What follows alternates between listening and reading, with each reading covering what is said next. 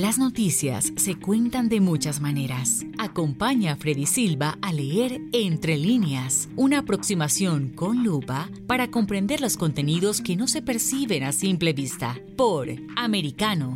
Comenzamos. ¿Qué tal amigos? Sean todos bienvenidos a este nuevo capítulo de Entre líneas a través de Americano. Recuerda que usted nos puede escuchar no solamente a través de la radio en Sirius XM, canal 153, sino también lo puede hacer a través de nuestra página en el internet www.americanomedia.com www.americanomedia.com y también puede hacerlo descargando nuestra aplicación Americano. Hoy vamos a hablar sobre una problemática cada vez más notoria y preocupante sobre las familias y la ausencia de la figura paterna y sus consecuencias. Para ello hemos invitado a María Gabriela González, ella es abogada venezolana, magíster en Derecho Patrimonial Privado por la Universidad Pablo de Olavide de Sevilla, especialista en Derecho Penal, especialista en Publicidad y Mercadeo, locutora de la Universidad Central de Venezuela, ha sido profesora de la Universidad Santa María en la Cátedra de Derecho Económico y directora del Tribunal Disciplinario de la Cámara Inmobiliaria del Estado Anzuategui, en Venezuela. Es además conferencista en temas de marketing y derecho inmobiliario ha ejercido como abogada de juicio en materia de estafas y delitos contra la propiedad y ha escrito también el libro La orfandad, un sentimiento de desamparo del que haremos referencia hoy. Gabriela, es un gusto tenerte con nosotros aquí entre líneas. Te mandamos un fuerte abrazo hasta Colombia, que es donde te encuentras. Bienvenida al programa. Un placer, un honor poder estar eh, hoy contigo en, en tu programa, con tu audiencia Estoy realmente complacida por la oportunidad que me has brindado de poder comentar este tema tan profundo y tan medular para lo que es la sociedad. Y seguramente este libro que tú has escrito, La orfandad, un sentimiento de desamparo, no solamente habrá salido de parte de las vivencias, sino también de aquello que se está viviendo, valga la redundancia, eh, como es este problema tan delicado, pero tan preocupante, la ausencia de la figura paterna en las familias. Eh, no es solamente mi testimonio, que lo van a encontrar en el libro y hablaremos más adelante de él, sino que eh, es, es el poder darnos cuenta que no solamente lo que me pasó a mí con el tema de la familia, sino que le ha pasado a muchos y, y es donde descubro, ¿no? Que realmente es una problemática mundial el tema de la ausencia de la figura paterna y, además medular, o que produce la ausencia completa de la identidad del ser humano. Comencemos entonces con esto, Gabriela.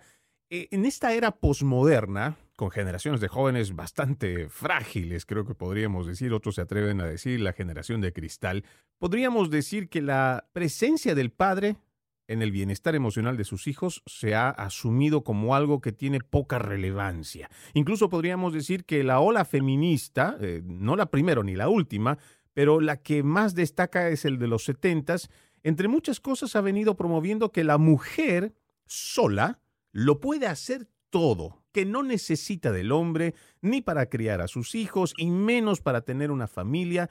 Y tal parece que esa consigna se ha llevado a la realidad durante estas dos, tres décadas, pero ha traído graves consecuencias. Eh, realmente, y hay que reconocer eh, dentro de esa doctrina, eh, que efectivamente los hombres en algún momento no han cumplido con la responsabilidad que se les ha otorgado y específicamente por la ausencia de la figura paterna, las mujeres han tenido o les ha tocado eh, cumplir los roles eh, de ambos padres, en este caso del, del padre y la madre. Eh, no solamente desde el punto de vista de la provisión, sino también desde el punto de vista emocional y, y todo lo que tiene que ver con la disciplina del hogar. Entonces, obviamente, al estar ausente la figura paterna y la mujer tener que tomar el rol del hombre, es por supuesto que se le reconoce a ella como la cabeza del hogar, pero esto no es algo sutil, porque al hacerlo se está completamente anulando los hombres y que ellos que producen identidad en la familia, que le dan identidad a los hijos. Entonces, me gustaría explicar de dónde viene la palabra familia para que podamos entender adelante, adelante.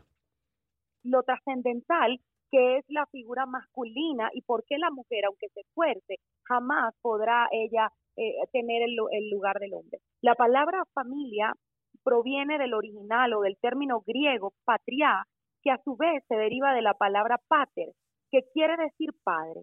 Entonces, cuando hablamos de una familia, estamos hablando de un padre. y sin él no existe una familia. Por eso ese sentimiento de suicidio en los jóvenes, por eso ese sentimiento de, de rebelión y de rabia, aun cuando la madre se esfuerce por cumplir los dos roles. Wow, eso es algo bastante, bastante duro de poderlo escuchar, Gabriela. Y a eso solo quiero añadir este reporte es un trabajo de investigación y estadísticas que realiza la red de paternidad del área de Rochester. Y estas cifras, pónganle mucho cuidado que quienes nos están escuchando. Es un reporte de junio del 2020, pero las cifras son muy contundentes, pero a su vez son muy preocupantes. Dice que el 63% de los suicidios de jóvenes que provienen de hogares sin padre. ¿Sí? Esto es un dato que sale del Departamento de Salud del Censo. Estos datos los estoy dando aquí los, de, aquí de los Estados Unidos. El 63% de los suicidios de jóvenes provienen de hogares sin padre. El 90% de todos los niños sin hogar y fugitivos también provienen de hogares sin padre. El 85% de todos los niños que muestran trastornos de conducta provienen de hogares sin padre.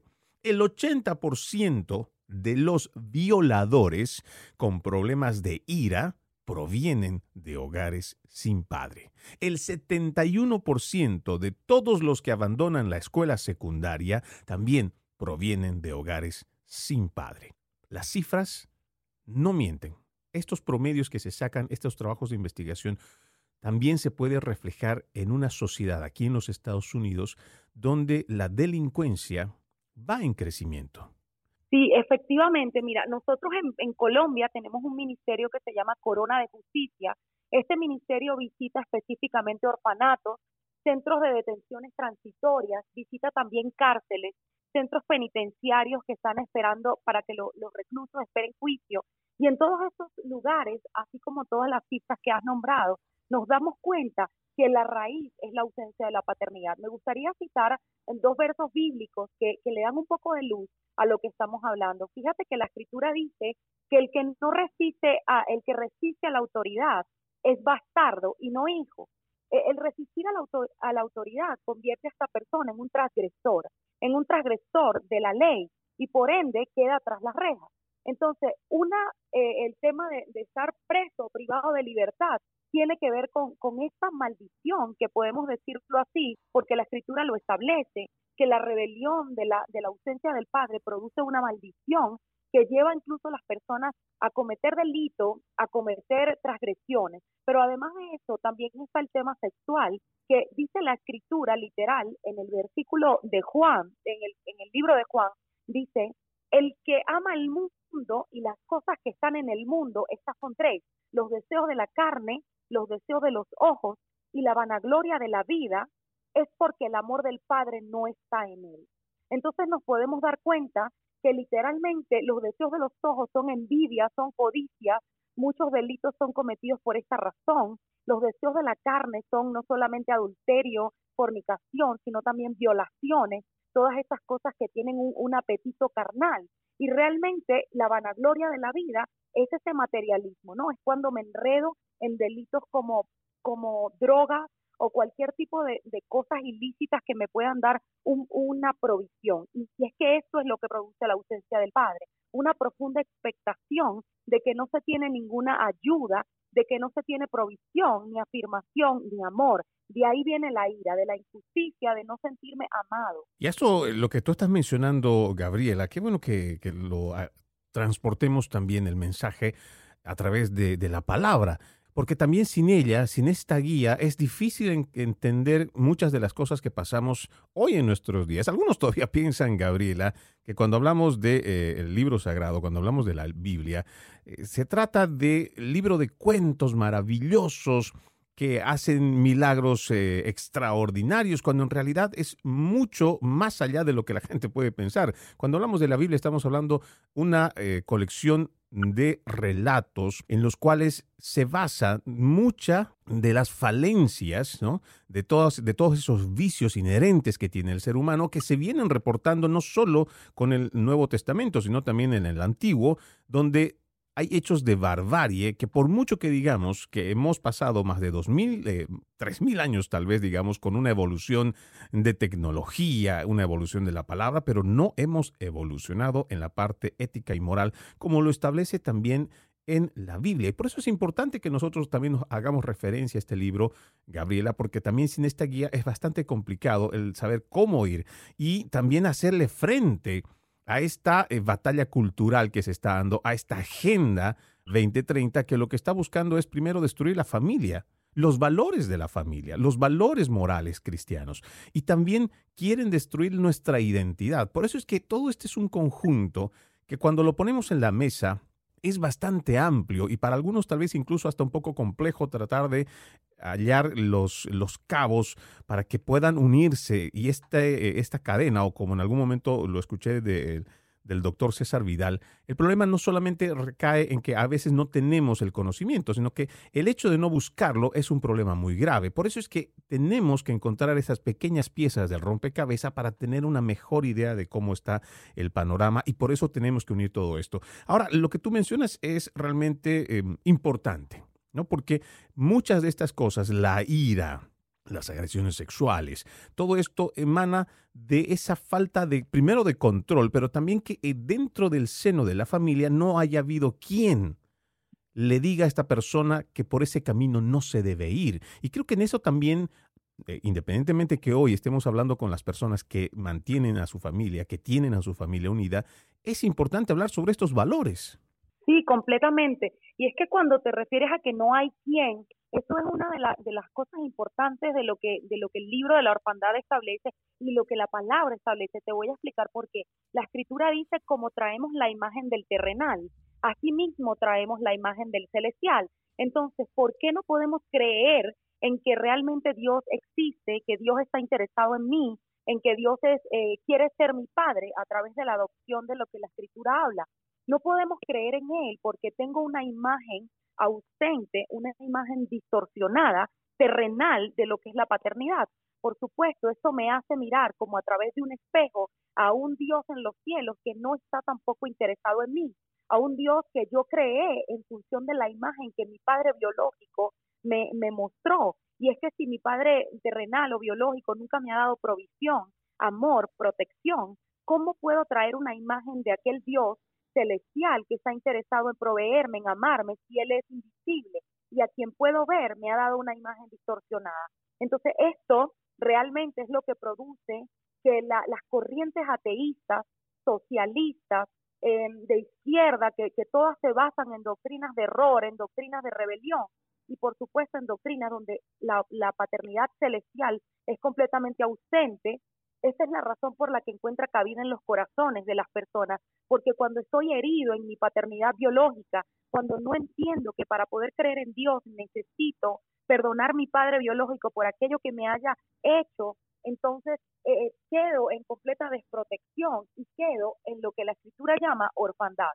Es por eso que Jesucristo dice, no los dejaré huérfanos, vendré a vosotros. O sea, independientemente de lo que el Padre terrenal haya hecho aquí abajo, hay, hay una reconciliación a través de Jesucristo para tener una paternidad celestial, solo que tengo una imagen distorsionada de la terrenal que me impide creer en Dios. Me gustaría citar eh, el libro del maestro Charles Darwin, donde él estableció una teoría o una doctrina evolutista. El libro se llama la, las nuevas especies, la evolución de la especie o el origen de las especies. Y, me llamó la atención cuando estaba haciendo esta investigación que el libro se agotó el primer día que salió. ¿Y sabes por qué? Muchísima gente quiere saber cuál es el origen de la creación, de dónde venimos. Y la palabra huérfano en el original hebreo es una palabra en, en relación de pregunta. Significa de dónde o dónde. Es decir, de dónde vengo y a dónde voy. Esa es la razón ese es el, significado de la orfandad. Ahora, ¿por qué Charles Darwin vendió todos sus libros el primer día? Porque supuestamente él le iba a explicar a la humanidad el origen de la especie humana, el origen de la creación. Y realmente todos estábamos, estamos interesados en esto. Pero, sabes, al tener orfandad, al no conocer a Dios como Padre, yo me voy a preguntar hasta el último día que esté acá, ¿de dónde vengo y a dónde voy? Sin embargo, Jesucristo en el libro de Juan 8:14 dice, porque yo sé de dónde he venido y para dónde voy. Y eso es lo que produce la, identidad. Eso es lo que produce el espíritu del Hijo en el ser humano. El no solo saber de dónde viene, sino a dónde va. Y eso hay que resaltarlo, ¿no? Porque el hecho de que nosotros estemos encontrando una agenda que es eh, abiertamente anticristiana, es una agenda antifamilia, anti-identidades, es que va por acá. Quiere volvernos eh, eh, prácticamente lo, que he venido mencionando en muchos programas. Primero nos vienen con una mentira, que nos quieren hacer creer que porque so es un Estado laico, entonces ese Estado debe ser ateo. Y es totalmente lo contrario. Una cosa no tiene que ver con la otra. O sea, lo del César al César y para Dios lo de Dios. Y en este momento es las identidades las que están atacando con mucha fuerza a través de todo este ejército, primero de medios de comunicación. Tienen eh, a su servicio igual eh, Hollywood, tienen a su servicio Netflix, tienen las distintas plataformas digitales. Incluso tenemos hoy a Disney que más que nunca en lo que va de estas dos últimas semanas se ha pronunciado totalmente a favor de esta ideología de género y vamos viendo que va por ahí. Lo que quieren es encontrar a los niños, sobre todo a los más pequeños y por supuesto igual a los adolescentes y a los adultos, quieren tenerlos primero confundidos, perdidos en su identidad, quieren tenerlos huérfanos también al declarar al hacer esta lucha eh, contra el cristianismo, porque realmente quieren tener a una sociedad totalmente atomizada a la cual primero puedan manejar, puedan manipular y puedan someter. Y por eso es importante que nosotros tengamos que estar informados, pero sobre todo despiertos. Gabriela, voy a ir a una primera pausa. Por favor, quédate con nosotros. Vamos a seguir hablando sobre esta terrible problemática que tiene que ver con la ausencia de la figura paterna en las familias. Ya volvemos. En breve regresamos con Entre líneas, junto a Freddy Silva por Americano. Vive en la verdad. Somos Americano. Cada día, Ana Patricia Candiani pregunta, ¿usted qué cree? El programa en el que se consulta acerca de la realidad que vivimos, de lunes a viernes, 11 pm este, 10 centro 8 Pacífico por Americano. Hashtag Somos Americano. Los avances científicos y tecnológicos relevantes, Internet, redes sociales y el mundo de los videojuegos en Tech Talk con Pablo Quiroga. Conéctate de lunes a viernes, 2 p.m. Este, 1 Centro, 11 Pacífico, en vivo por Americano.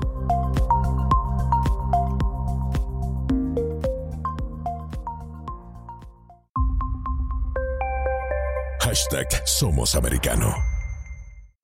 Noticias e información del acontecer de nuestra región con sabor caribeño. Acompaña a Diulca Pérez e infórmate de lunes a viernes en vivo 9 a.m. Este, 8 Centro, 6 Pacífico por Americano.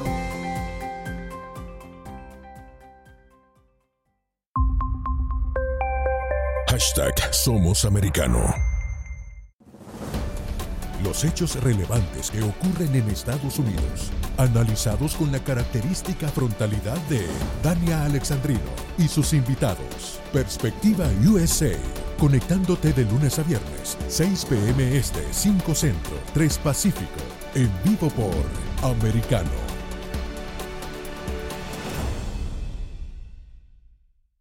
Siempre en la verdad, somos americano.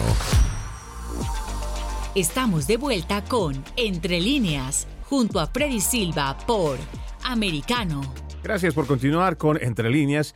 No se olvide que pueden escucharnos a través de www.americanomedia.com, www.americanomedia.com. Hoy estamos hablando en Entre líneas sobre este preocupante problema de la ausencia de la figura paterna y sus consecuencias para las familias.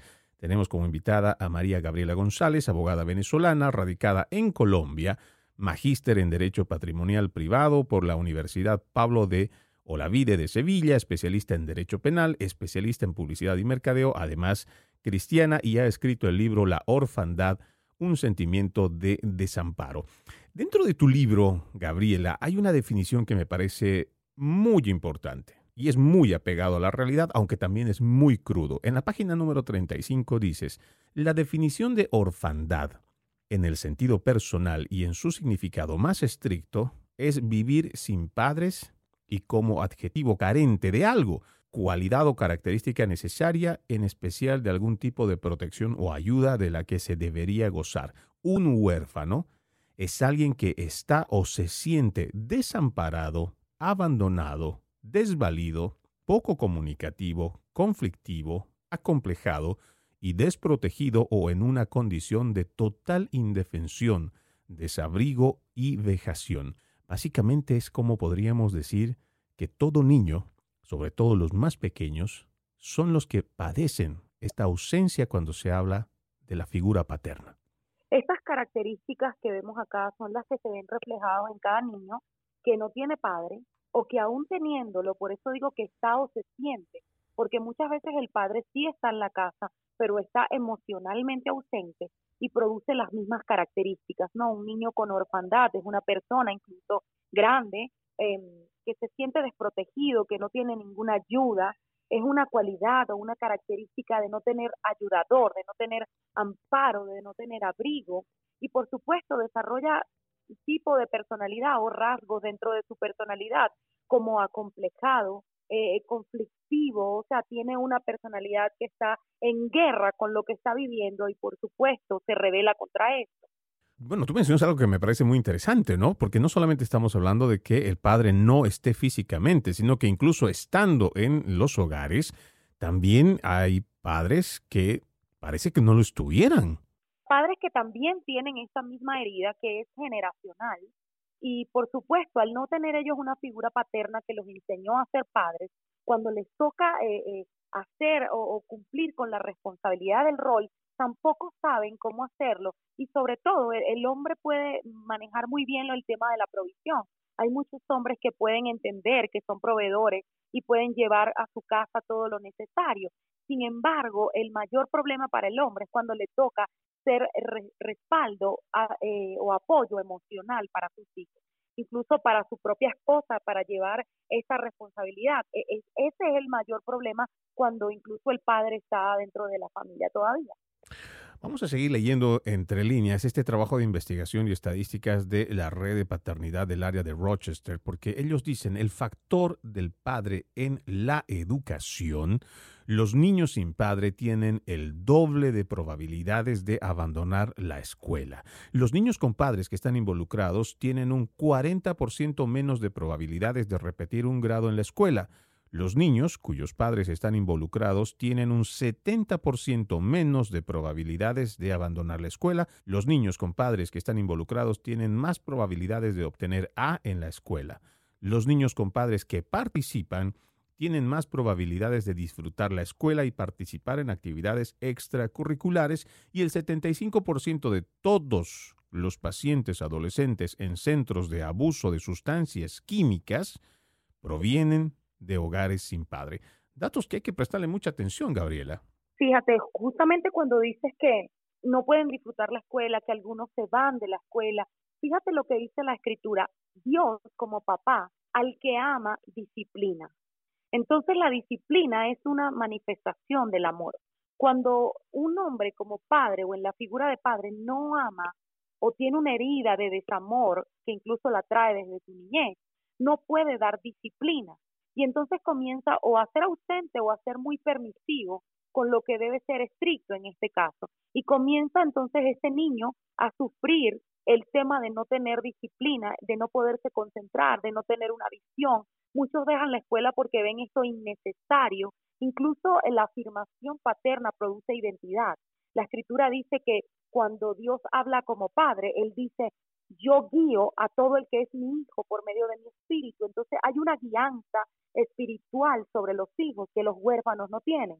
El huérfano no tiene a nadie que le explique lo que va a hacer, no tiene visión. Es como tener los ojos cerrados. Incluso también la escritura dice que cuando yo maldigo a mi padre y a mi madre, los ojos me son cerrados y quedo en oscuridad tenebrosa.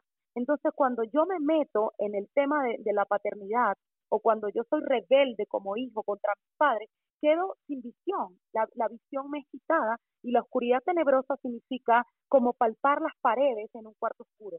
Por eso comienzo a dejar eh, la escuela, comienzo a tener depresión. El suicidio es una de las características también del huérfano y viene específicamente del despropósito.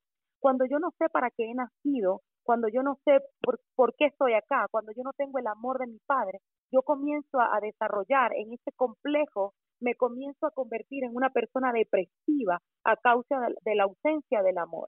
Siempre hago una analogía con la, con la paternidad que Jesucristo tenía y cómo él hablaba como hijo. Y él dice delante de Pilato cuando lo, lo arrestan, él dice, yo para esto he nacido, para dar testimonio de la verdad, yo para esto he venido al mundo. Eh, quiere decir que él sabía la asignación que tenía y esto le daba sentido a su vida. Ahora, cuando no tenemos paternidad y no hay visión, hay despropósito. Y cuando tengo despropósito, por supuesto, el sentimiento de suicidio y de depresión se va a apoderar de mis emociones porque es que no tengo sentido por qué vivir.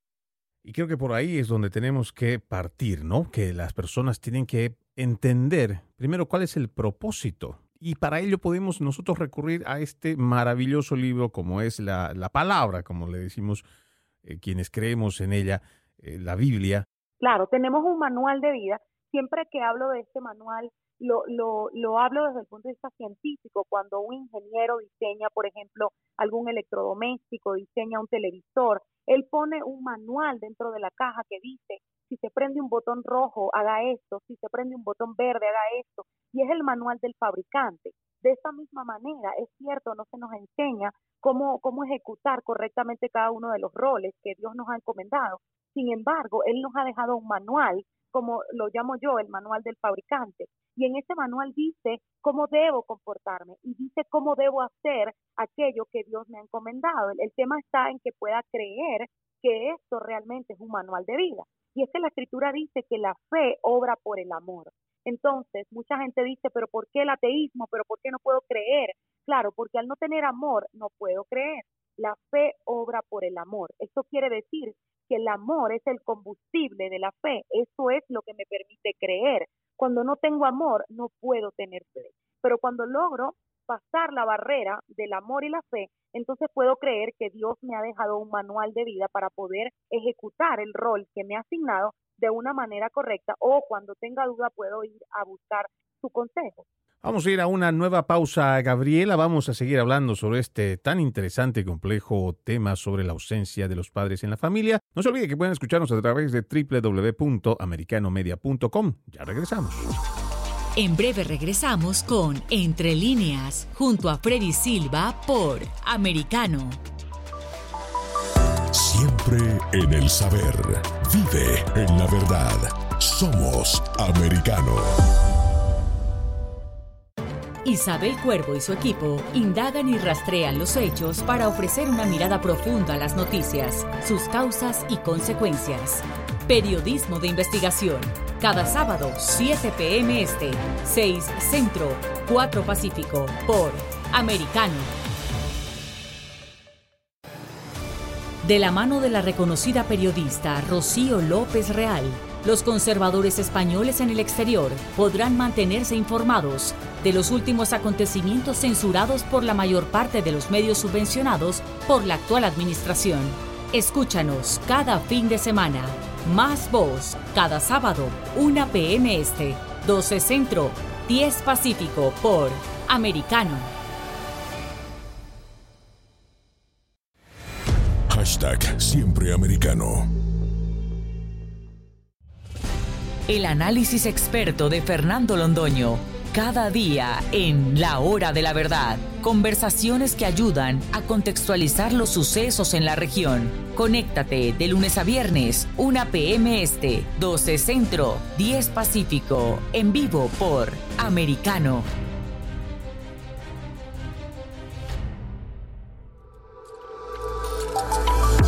Vive en la verdad.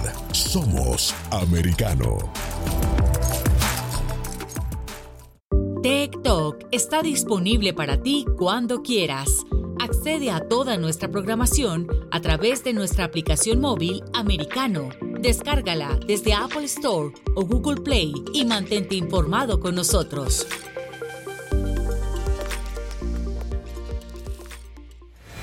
Hashtag siempre americano. Estamos de vuelta con Entre líneas, junto a Freddy Silva por Americano. Gracias por continuar con Entre Líneas. No se olvide que pueden escucharnos a través de www.americanomedia.com. Soy Freddy Silva, contento de acompañarlos en esta edición y seguimos hablando sobre este eh, tema con respecto a la ausencia de la figura paterna en las familias. Gabriela, voy a ir con una parte de tu libro que me parece muy interesante. En la página número 123, El mundo ha enseñado su propio sistema de recompensas. Los niños son instruidos desde muy pequeños en cuanto a que si se portan bien, se les dará un premio y por el contrario, si se portan mal, se les dice que no lo merecen. Así que el hombre se ha acostumbrado, como dice la expresión popular, a ganarse la vida. Yo entiendo que ahora mismo muchos padres dirán, pero si es que eso me ha funcionado. Pero esto también tiene un lado que no es muy bueno, Gabriela cuando se le enseña a los niños el sistema de recompensas, que bíblicamente se llama el sistema de las obras, esto por supuesto anula completamente lo que es la gracia. Y sí está dentro del libro porque la gracia es nada más y nada menos el favor inmerecido. Yo recibo gracia no por mis méritos, sino por lo que Jesucristo hizo en la cruz. Ahora, cuando se le enseña a los niños el sistema meritocrático o el sistema de las obras, eh, yo estoy anulando completamente lo que el Padre Celestial puede darme sin necesidad de hacer nada. Y entonces cuando me, me tocan el tema de la gracia, me cuesta creerlo, porque realmente gratis eh, no hay nada, o eso es lo que me han enseñado, que debo, debo, el que no trabaja no come, o debo trabajar para poder comer. Y realmente eso no es lo que dice la escritura. Cuando se ha tenido una ausencia paterna, total, en este caso ausencia total de provisión, donde los niños crecen en las calles, donde crecen bajo este sistema de que tengo que trabajar para tener por lo menos lo mínimo, que sería lo que el padre podría proveer, eh, abrigo, cobijo, comida, eh, ropa. Entonces, este tipo de cosas me hace pensar que no hay nadie que esté por mí, que yo debo proveer para mí y que no, no puedo creer en nada que no lo haya ganado. Esto es una cosa terrible y devastadora porque anula el espíritu de gracia, anula la doctrina en la que hemos creído, porque no puedo, incluso gente que ya conoce la palabra de Dios, gente cristiana, a veces le cuesta creer y, se mantiene en condenación, personas sobre todo que, que se han eh, practicado, mujeres que se han practicado abortos, les cuesta muchísimo creer que Dios los ha perdonado, les cuesta muchísimo creer que Dios puede proveerte de manera eh, sobrenatural. Obviamente la fe debe tener una obra, pero me refiero a ese poder superior al que tú puedas eh, tener para poder eh, estar en una provisión absoluta. Y entonces esto se, se genera en esta orfandad, en esta desprotección, que por supuesto me hace creer que todo lo que, lo que tengo debo ganarme. Esto que tú acabas de mencionar, ¿no? De, de ciertos factores, porque hay padres que de alguna manera también sienten esto como un gran peso, ¿no? El peso de la culpa. Hay muchos padres que son proveedores, como tú lo has mencionado, pero que no están ahí y tratan de compensar con regalos, con juguetes, con dinero, por así decirlo, el tiempo que no están. Pero esto, esto también trae un problema muy grave. En muchas, pero muchas familias aquí en los Estados Unidos, el padre sale de cualquier parte de Latinoamérica con el propósito de ayudar a su familia económicamente y que puedan prosperar por las difíciles, difícil situación económica, pero también la falta de oportunidades que existe y los malos gobiernos que generalmente tenemos por muchos años eh, estancados eh, dentro del continente americano. Pero entonces vienen para acá, trabajan muy duro, pero no tienen papeles, no pueden viajar, no pueden volver o no pueden traerlos como había sido la misión inicial no pueden estar unidos y entonces tratan de que con dinero se pueda suplir esto. Pero esto es algo que es muy peligroso. Sí, completamente, porque real, real es una trampa. Eh, la, la escritura lo llama el engaño de las riquezas. Dios nos ha llamado, eh, a los hombres sobre todo, ha llamado a ser una figura que lo represente a Él como Padre sobre la tierra, pero sobre los hombres está la paternidad de Dios y la provisión de Dios para ellos porque Dios no te va a encomendar como hombre a que tú proveas si Él no te va a ayudar en eso, Él no te va a dar una carga que tú no la puedas sostener, que tú no la puedas soportar. Entonces, ¿dónde está el engaño? En creer que estoy solo y que tengo que tomar mis propias decisiones, decisiones como esas que acabas de mencionar, ir ilegal a un país y creer que Dios está en eso, pues realmente no es así. La escritura dice ah, esa, eso que hablábamos eh, en tras cámaras, que tú decías al César lo que es del César y a Dios lo que es de Dios. Jamás el Señor se va a mover de manera ilegal para darte provisión, porque Dios no es un transgresor y no actúa de manera ilegal. Entonces, si, si tú vas en tus propias convicciones o bajo tu propia prudencia, supuestamente para poder tener provisión, y te estás levantando contra la escritura y te quedas ilegal en un país, entonces ya aquí te metiste en un problema, que es lo que la, la palabra llama el engaño de la riqueza porque el problema que te va a generar lo que está pasando en tu familia por el supuesto tema de la provisión va a ser peor y más devastador que lo que puedas comprar o lo que puedas alcanzar en el supuesto país donde te fuiste o, la forma como en el negocio que te pudiste haber metido para supuestamente proveer. Realmente aquí hay un desconocimiento absoluto de las familias que se prestan para esto porque es un engaño, ¿no? Satanás tiene la mano metida detrás de todo esto. ¿Para qué? Para destruir la, la, unidad familiar.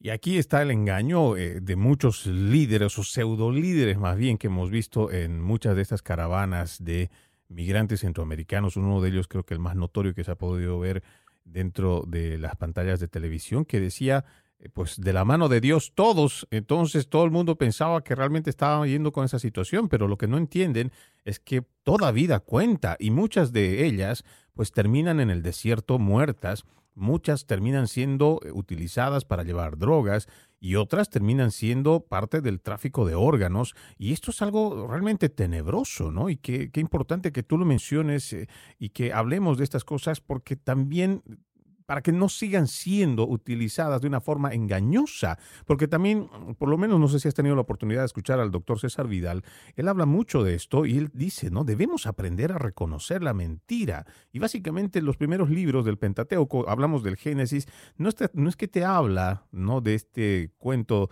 de cuando Eva come del fruto del árbol prohibido. No, aquí lo que nos habla de, fondo es que tenemos que aprender a reconocer la mentira, porque está ahí. Y con este tipo de em, tentaciones o con este tipo de ideas, incluso en los momentos más difíciles, uno piensa que está tomando la mejor decisión, pero si no lo haces basado también en tu credo, en tu fe, es muy difícil que vayas a tener eh, éxito, que vayas a lograr las cosas.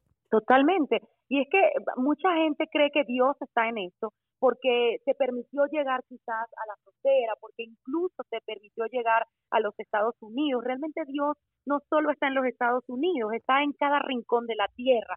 Entonces la provisión no está en un país, la provisión viene de la, de la relación que tengas con Dios como Padre, porque la Escritura dice, yo sustento a quien he engendrado.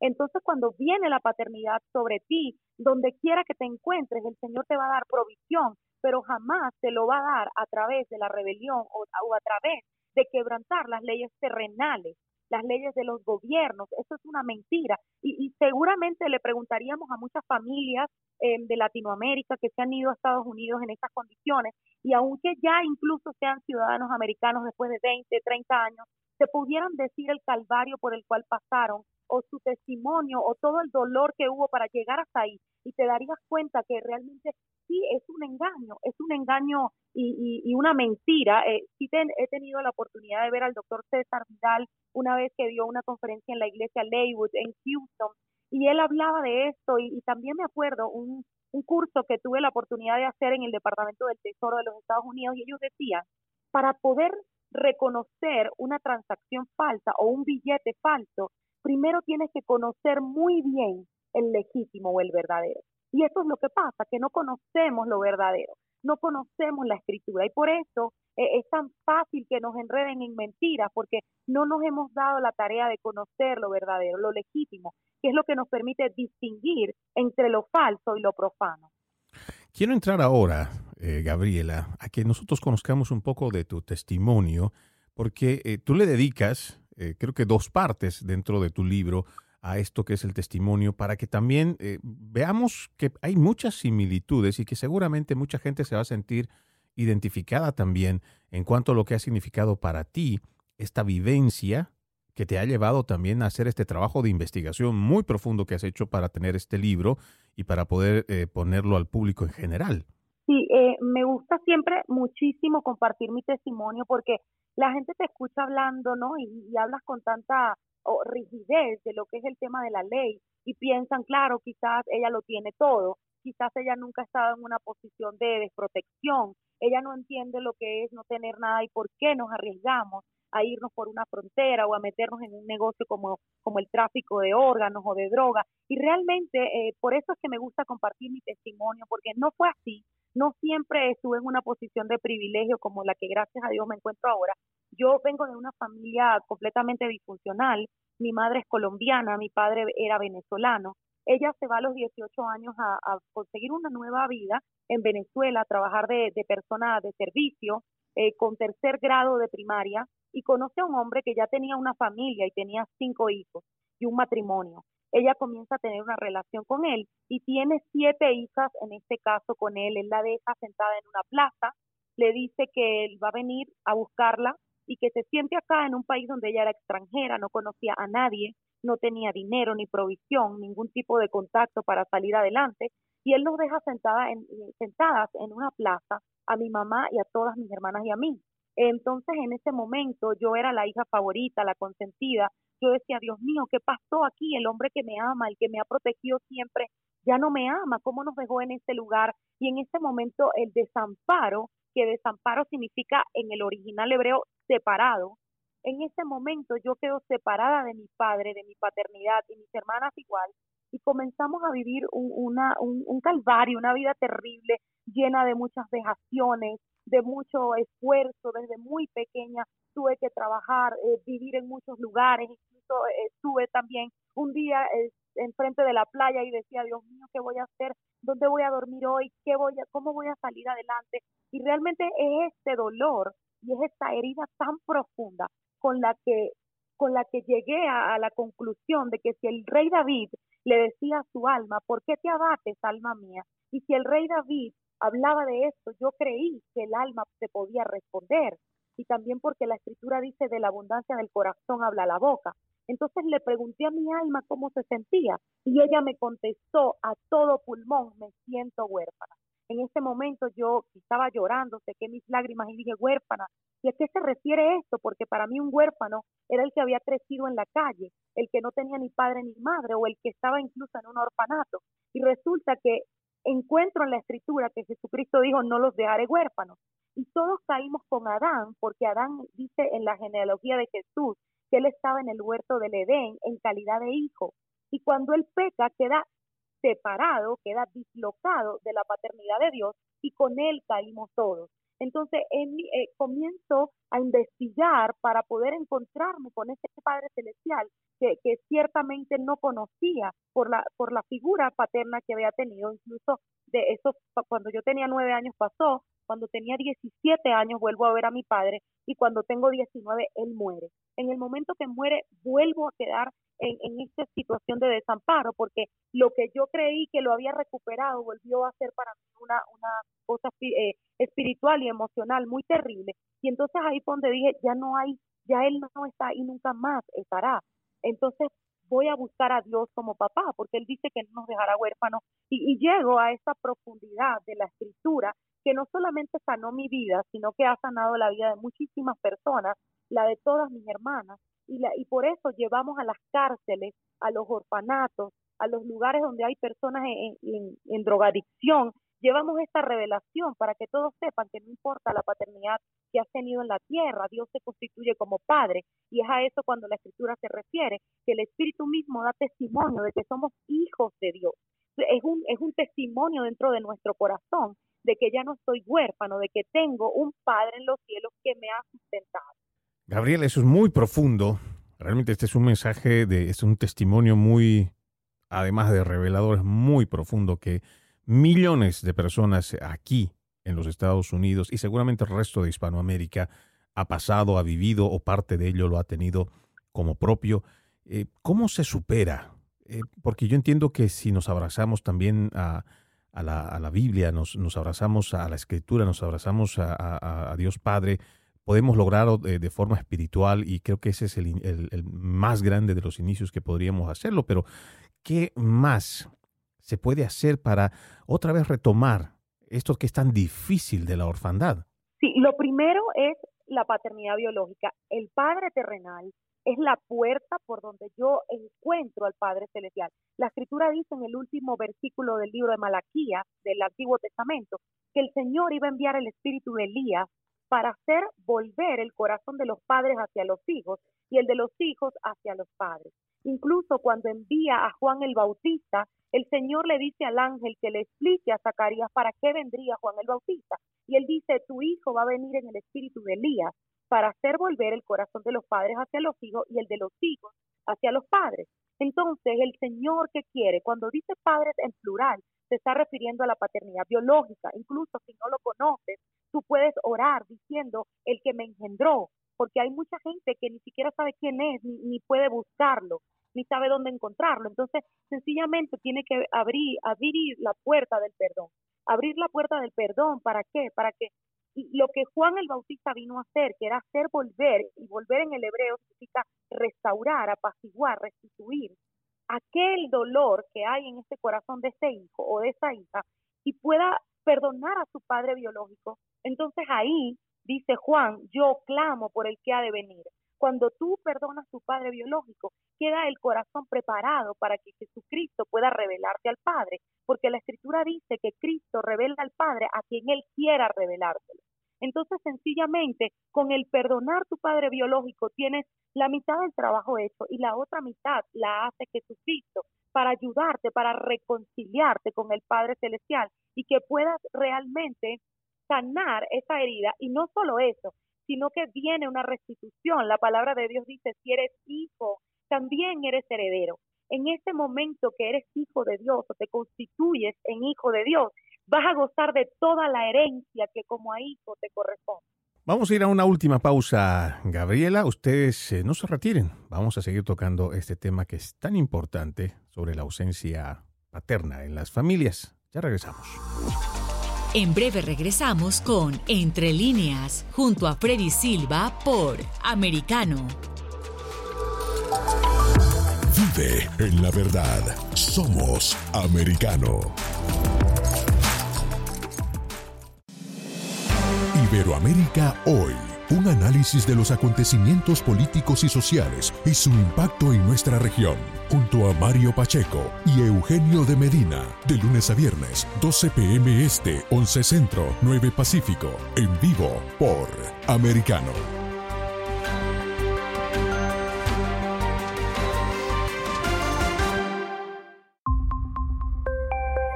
Hashtag Somos Americano.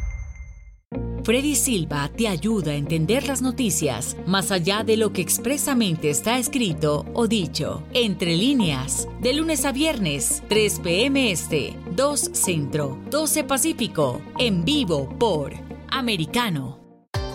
Willy Lora y Dani Alexandrino te invitan a su tertulia semanal, seria pero con un toque distendido, para revisar los temas destacados de la semana. El Antídoto Rojo Extra, cada sábado, 9 pm este, 8 Centro, 6 Pacífico, por Americano. Un repaso por la historia, cultura y gastronomía que mantiene unida a Latinoamérica y España, junto a Antonio Moreno, cada sábado, conociendo nuestra América. 8 pm este, 7 Centro, 5 Pacífico, por Americano. Hashtag Siempre Americano. El antídoto rojo extra está disponible para ti cuando quieras. Accede a toda nuestra programación a través de nuestra aplicación móvil americano. Descárgala desde Apple Store o Google Play y mantente informado con nosotros. Los hechos relevantes que ocurren en Estados Unidos, analizados con la característica frontalidad de Dania Alexandrino y sus invitados. Perspectiva USA conectándote de lunes a viernes, 6 p.m. Este, 5 Centro, 3 Pacífico, en vivo por Americano.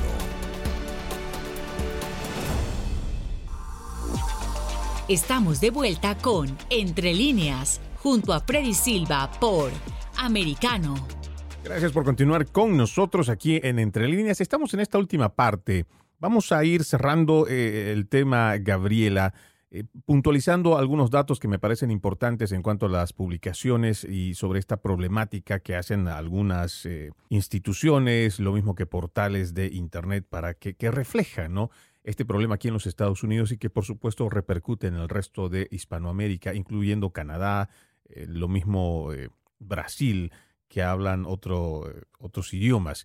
Cuando decimos, por ejemplo, de ABC, leyendo entre líneas, dicen Estados Unidos vive más de 25 millones de niños sin padre.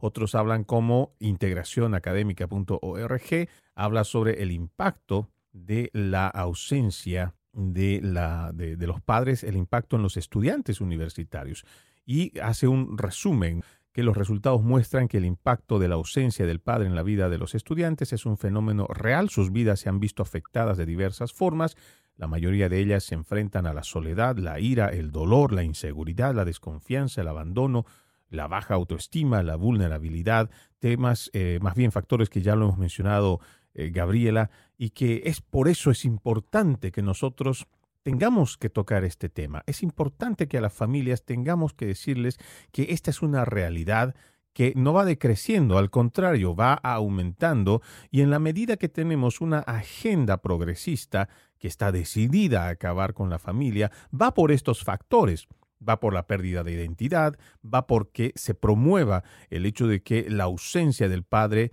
es irrelevante, porque nos dicen constantemente, las, sobre todo las corrientes feministas radicales, que muerte al macho, este, y muchas otras consignas que no quiero repetirlas, o que formamos parte de un sistema heteropatriarcal y muchas otras cosas que no son más que engaños y mentiras para reclutar secuaces a su agenda. Es importante decirle a la gente que tenemos que tomar acción sobre esto, independientemente de que hayamos sido víctimas de esta orfandad como tú lo has vivido, como nos has contado en tu testimonio, pues es importante perdonar, pero es importante tomar acción para retomar esto de la familia, retomar padre, retomar madre, y que nosotros hagamos nuevamente de esta institución la más importante de la sociedad. Es importante también que los hombres primero sepan quiénes son y las mujeres también. Mira lo que la escritura dice, que el hombre, o sea, la figura masculina, es la imagen y la gloria de Dios. O sea, el hombre no es cualquier cosa, aunque la mujer quiera desmeritarlo y quiera desacreditarlo diciendo que él es sustituible, pues realmente no lo es. En la carne Jesucristo es hombre. El verbo se hizo carne o se encarnó en la figura de un hombre. Y el Padre Celestial se muestra como padre y no como madre. Entonces, ¿qué quiere decir esto? Que, que a quien crucificaron fue a un hombre. ¿Qué pasa y cuál es el engaño o la maquinación? Por supuesto, cuando el enemigo utiliza a los hombres para dañar las mujeres, obviamente ellas se van a levantar contra la figura masculina, contra la opresión, la agresión y, y, muchas otras cosas que los hombres han ejercido ciertamente sobre las mujeres. Pero por supuesto, si ella está herida, ella esto le va a parecer como algo agradable, hay que destruir los hombres, ellos son, ellos son sustituibles, pero ciertamente el hombre es la imagen y la gloria de Dios. Es importante que la mujer sepa que quién es el hombre y qué representa dentro de la creación y dentro del diseño que Dios tiene para, para ellos. O sea, qué es lo que, a qué, lo que Dios le encomendó a los hombres y qué es lo que representa. Porque cuando una mujer se revela contra un hombre, se está revelando contra la humanidad de Cristo. Él representa, por eso la escritura dice que el hombre ame a la mujer como Cristo, porque él es una imagen de Cristo y la mujer es una imagen del Espíritu de Dios. Eh, eh, la mujer es la, es la que es sensible, es emotiva. Ella, muchos hombres dicen, mi esposa es la voz de mi conciencia literalmente a veces lo dicen en broma, y sí es que la mujer, dice la escritura, que el hombre, el Señor le dio al hombre una ayuda idónea, pero esa palabra ayuda también es la que la escritura se refiere, que cuando no sabemos qué hacer y no sabemos qué orar, el Espíritu nos ayuda con gemidos indecibles. Esta ayuda es la mujer, solo que ahora ella no quiere ayudar al hombre, ella lo quiere aplastar porque está herida y ella quiere pasar por encima del hombre. Pero realmente este, esta, esta doctrina feminista que dice que quiere una igualdad, realmente no quiere una igualdad, quiere estar por encima del hombre y aplastar la identidad. Y por supuesto, cuando hacemos esto, nos levantamos contra el mismo Señor Jesucristo y contra la imagen que dejó sobre la tierra. Entonces, es importante que la mujer también pueda perdonar a aquellos hombres que la han herido y, renunciar a esa doctrina demoníaca que por supuesto no le va a dejar nada bueno porque se está levantando directamente contra Dios. Es preferible que ella perdone a esos hombres y que los hombres puedan reconocer no solamente que son la imagen y la gloria de Dios, sino que si han herido al género femenino, la han oprimido, también tienen que comportarse como Jesucristo cuando se encontró con la samaritana o cuando se encontró con la mujer adúltera, que no la juzgaba, que no la paseaba, que no la condenaba, sino que la cuida, dice, como él cuidaba a la iglesia. Mira, nos vamos a quedar, Gabriela, con el eh, tema todavía es bastante extenso, así que públicamente te voy a pedir que pues eh, nos aceptes una próxima invitación porque queremos también entrar en mucho más detalle en esta parte del después, ¿no? cómo retomamos y cómo ayudamos que esta ausencia paternal, que según todas estas cifras que hemos ido mencionando, pues eh, no solamente se conviertan en cifras, no solamente veamos el problema, sino también seamos proactivos para irlo disminuyendo. Pues eh, hablemos un poco de dónde te encuentra la gente, cómo consigue tu libro, a través de las redes sociales, dónde te pueden escuchar y ver todo tu trabajo. Muchas gracias, Freddy, por la invitación. Por supuesto que acepto volver a estar con ustedes, con tu audiencia. Espero que lo que hemos hablado hoy no solamente edifique a cada uno de los que ha escuchado, sino que también pueda ser de bendición y de esperanza, de saber que sí hay una forma de resolver esta herida, que sí hay sanidad para todo aquel que está dispuesto a venir a las aguas y ser saciado. Dentro de pocos días estaremos en la Feria del Libro de Bogotá.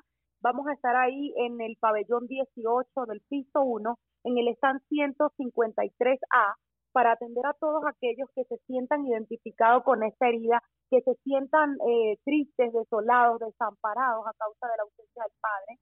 Además de eso, vamos a estar en Expolit, en Miami, el del 18 de mayo al 21, también trabajando nuestro libro y me pueden conseguir en mis redes sociales, arroba corona de justicia oficial, en Facebook, Instagram y también Twitter. También me pueden conseguir en mi Instagram personal, arroba mmgm84 y a través de mi página web www.coronadejusticia.com. Estábamos escuchando a nuestra invitada del día de hoy, María Gabriela González, abogada venezolana, radicada en Colombia, magíster en Derecho Patrimonial, eh, privado por la Universidad Pablo de Olavide de Sevilla, especialista en Derecho Penal, especialista en Publicidad y Mercadeo. Además es conferencista en temas de marketing, derecho inmobiliario y también la autora de este libro que hemos estado hablando el día de hoy, La orfandad, un sentimiento de desamparo. Realmente un privilegio para nosotros haberte tenido aquí en Entre Líneas. Amigos, con esto nosotros nos despedimos. Tengan todos una excelente jornada, que Dios siempre los bendiga y hasta otra emisión de Entre Líneas. Entre líneas, un programa en el que leemos un poco más de lo que está expresamente escrito o dicho. Conéctate con nosotros de lunes a viernes, 3 p.m. Este, 2 Centro, 12 Pacífico, en vivo por Americano. Hashtag Siempre Americano. Iberoamérica Hoy está disponible para ti cuando quieras. Accede a toda nuestra programación a través de nuestra aplicación móvil americano. Descárgala desde Apple Store o Google Play y mantente informado con nosotros.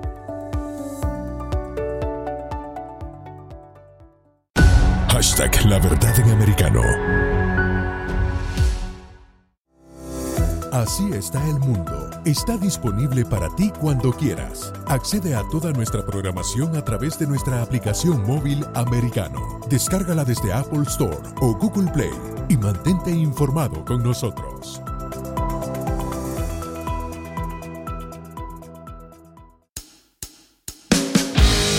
Donde vive la verdad. Somos americano. Así está el mundo. Está disponible para ti cuando quieras. Accede a toda nuestra programación a través de nuestra aplicación móvil americano. Descárgala desde Apple Store o Google Play y mantente informado con nosotros.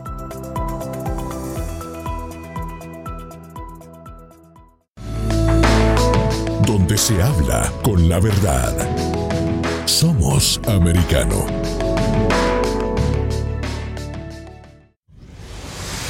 Deportes Americano está disponible para ti cuando quieras. Accede a toda nuestra programación a través de nuestra aplicación móvil americano. Descárgala desde Apple Store o Google Play y mantente informado con nosotros. Donde está la verdad, siempre americano.